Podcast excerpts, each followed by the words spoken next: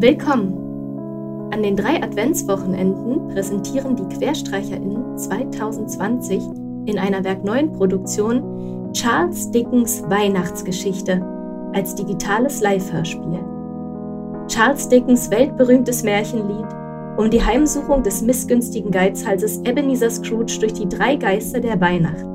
Heute Strophe 1. Vorhang auf und viel Spaß. Marley war tot.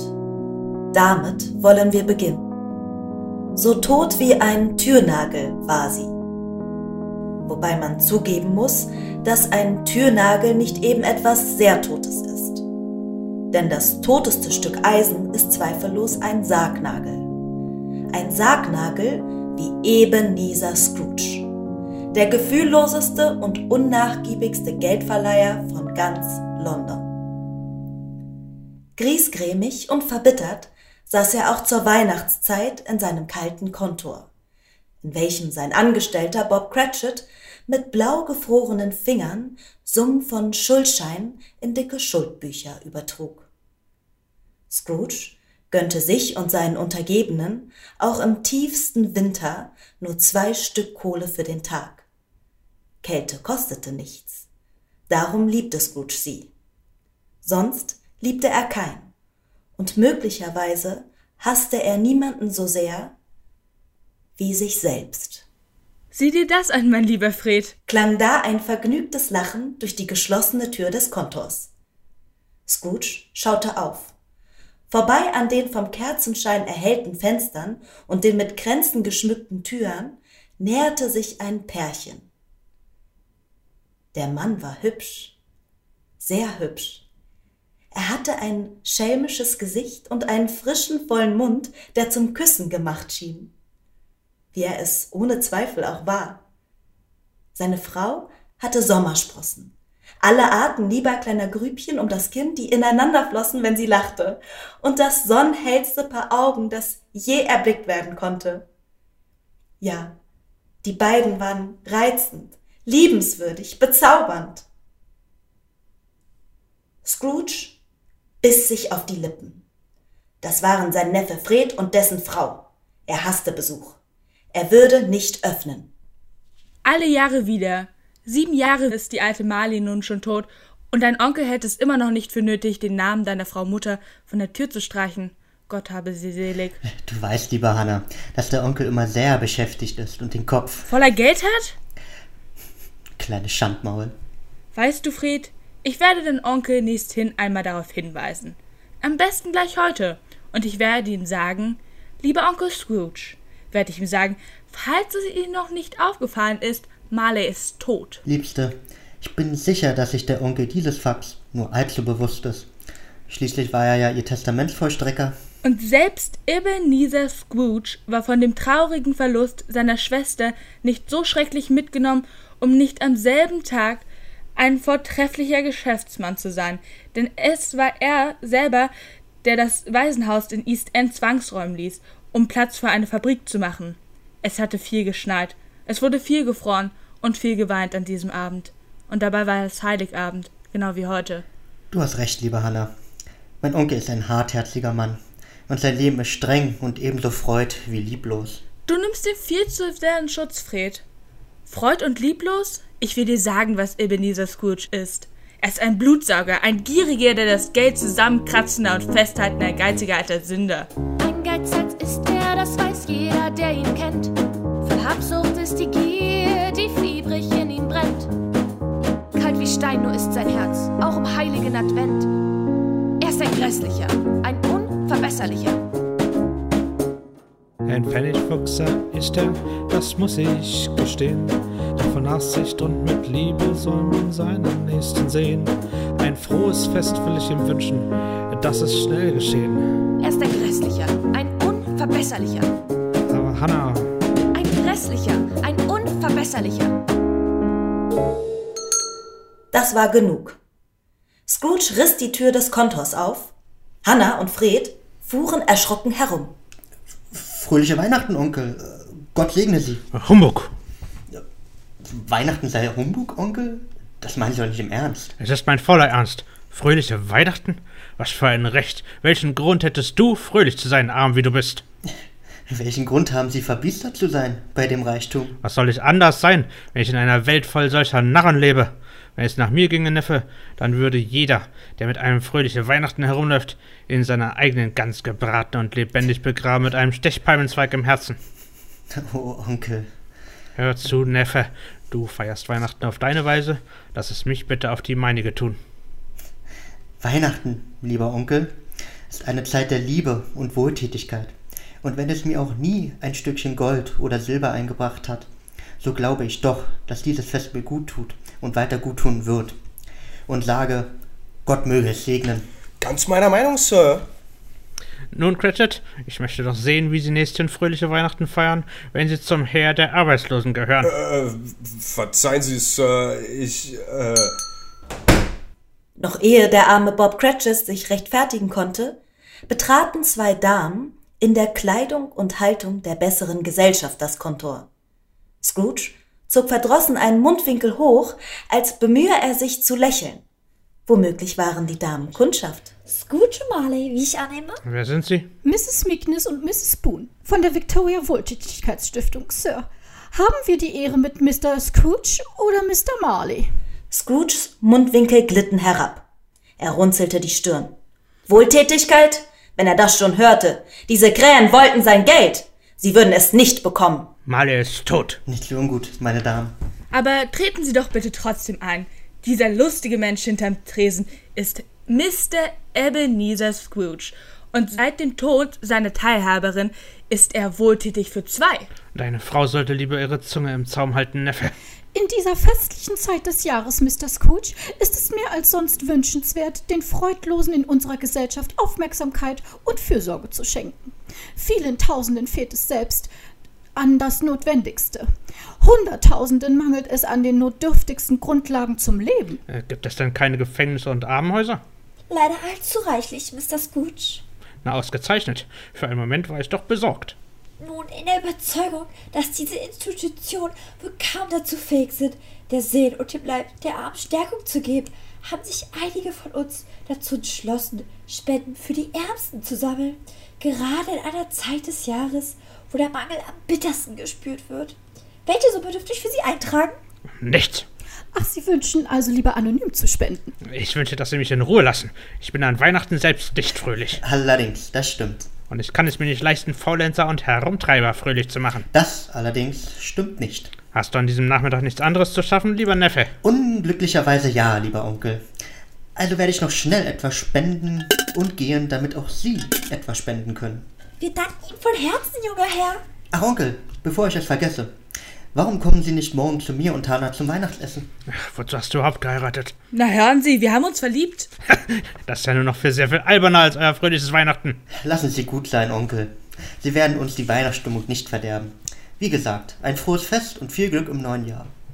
Fröhliche Weihnachten. Humbug. Das junge Paar verließ das Kontor. Und hätte man die beiden gefragt, sie hätten vermutlich beschworen, dass es draußen auf der verschneiten Straße wärmer war als drin.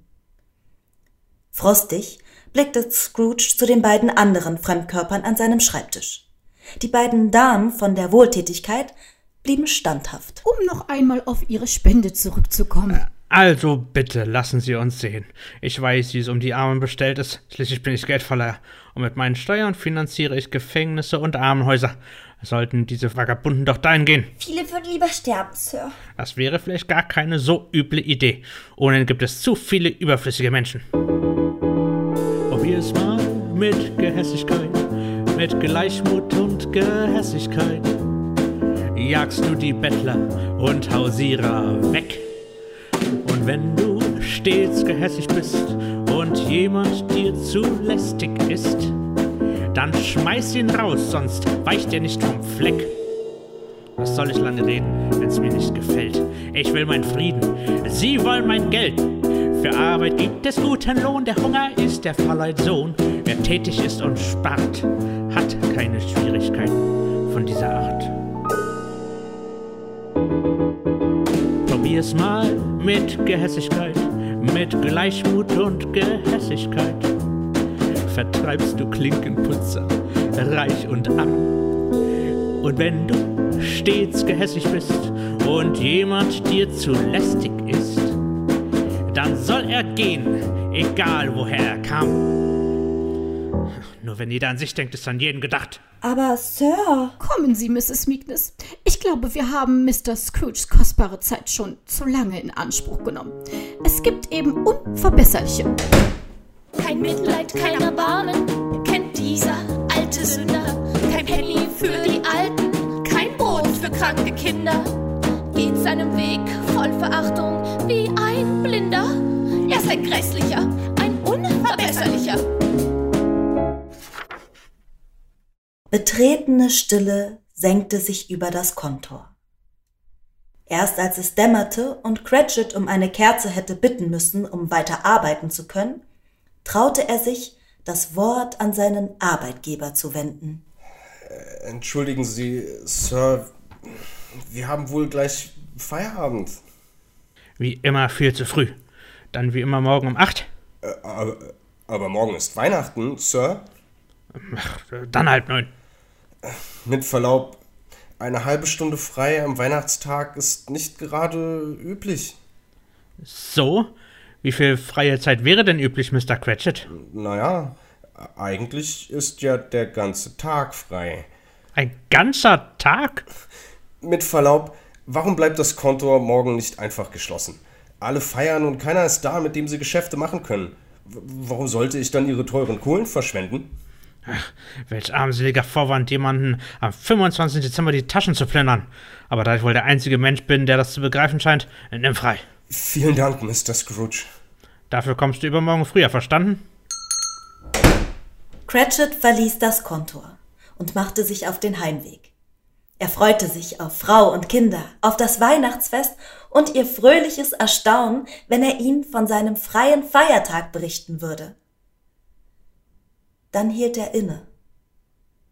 Die Bitterkeit seines Arbeitgebers schmerzte ihn.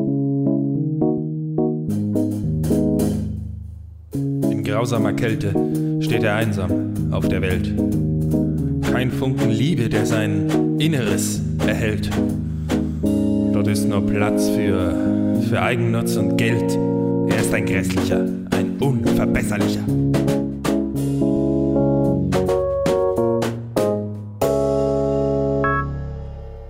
Scrooge blieb allein. Allein wie an jedem Abend. Doch dieser Abend war nicht wie jeder Abend. Genau heute, vor sieben Jahren, war seine ältere Schwester, Maria Scrooge, verwitwete Marley, hier im Kontor vom Schlag getroffen über den Rechnungsbüchern zusammengebrochen. Scrooge war kein sentimentaler Mensch. Er glaubte an nichts, außer an das Kapital. Aber ihre aufgerissenen Augen, der schreckenverzerrte Mund, der ihren letzten Seufzer ausstieß, all dies trieb ihm noch heute den Angstschweiß auf die Stirn. Heftig rüttelte der Wind an den Fensterläden. Sein Rauschen schallte in seinen Ohren wie ihre Stimme. Scrooge, rief sie.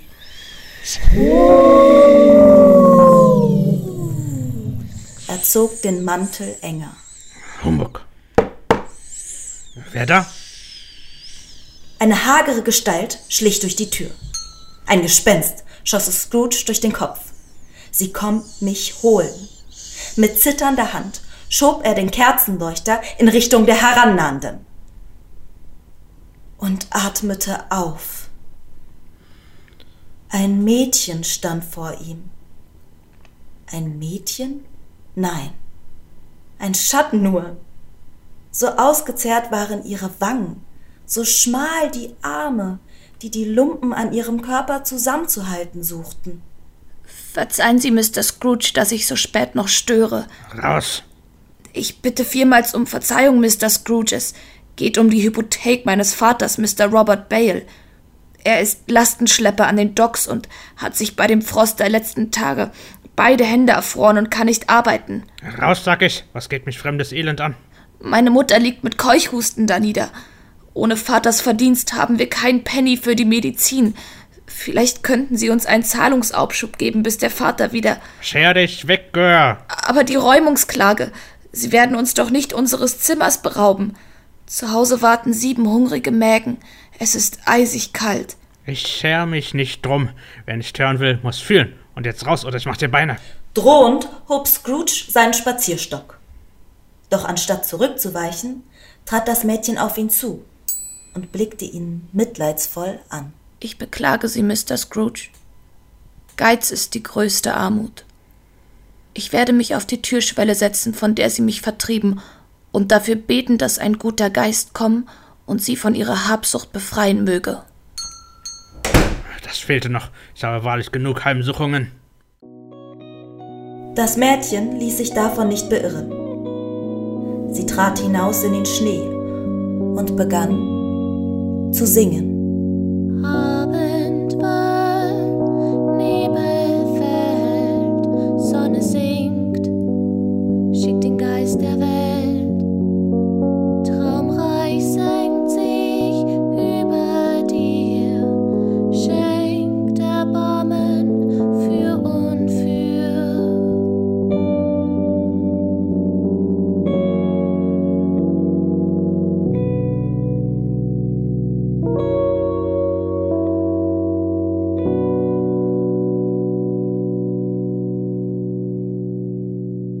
Der letzte Ton war kaum verklungen, da schallte es von Big Ben herüber. Und in die zwölf Schläge der Mitternachtsglocke mischte sich, erst kaum vernehmlich, dann immer lauter werdend, ein Heulen.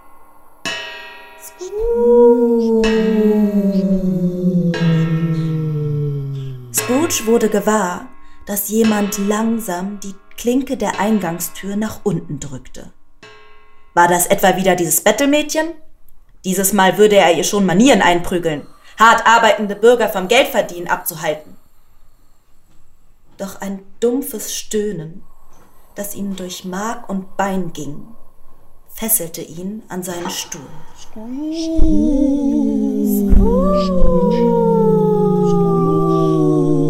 Gelähmt vor Angst blickte Scrooge zur Tür. Da schoss eine in gleißendes Licht getauchte weiße Gestalt in das Zimmer. Um ihren gebeugten Körper war eine dicke Kette geschnitten, behängt mit gewaltigen Geldkassetten, Schlüsseln, Schlössern und Kontobüchern. Allesamt aus leuchtend blankem Stahl.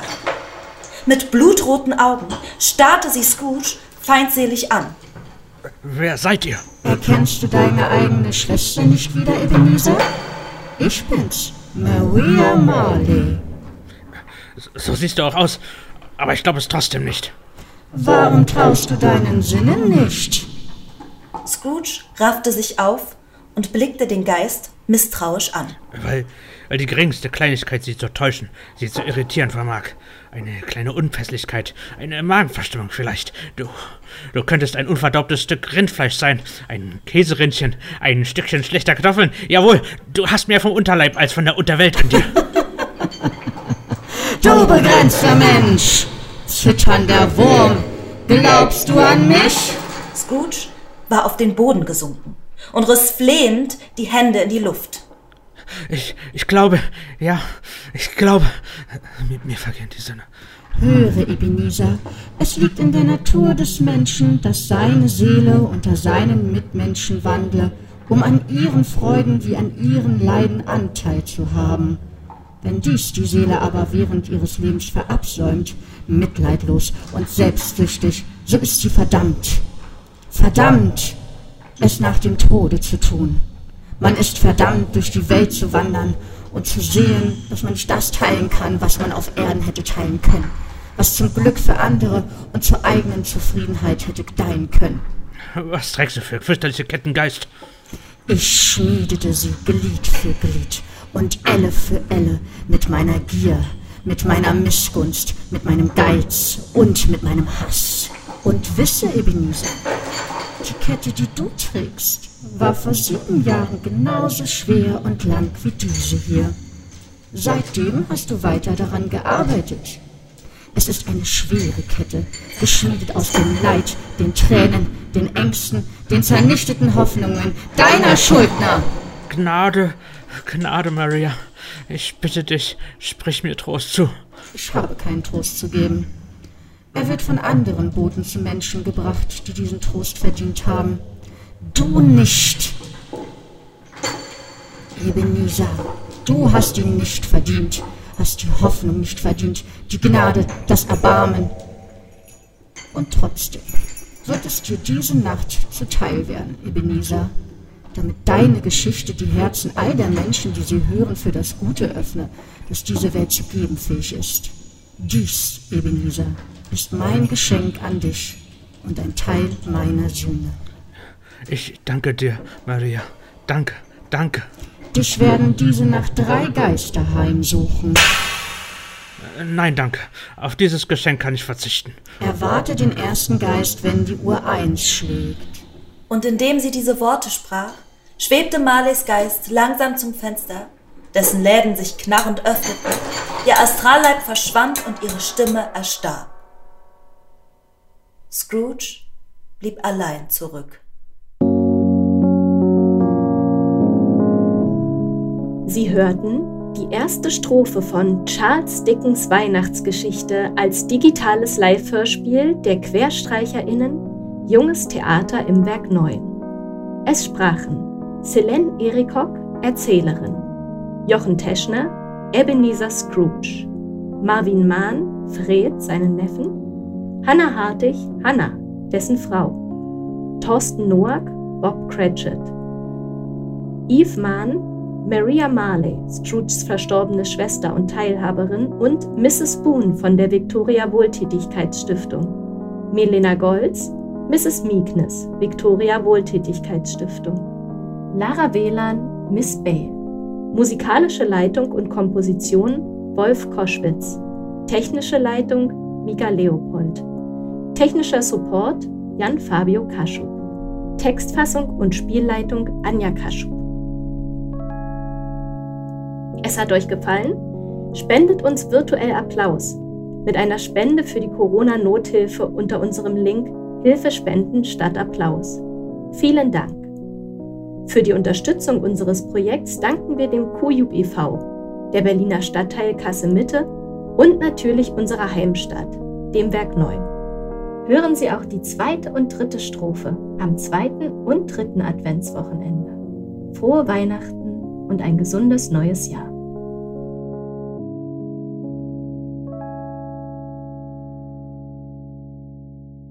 Humbug.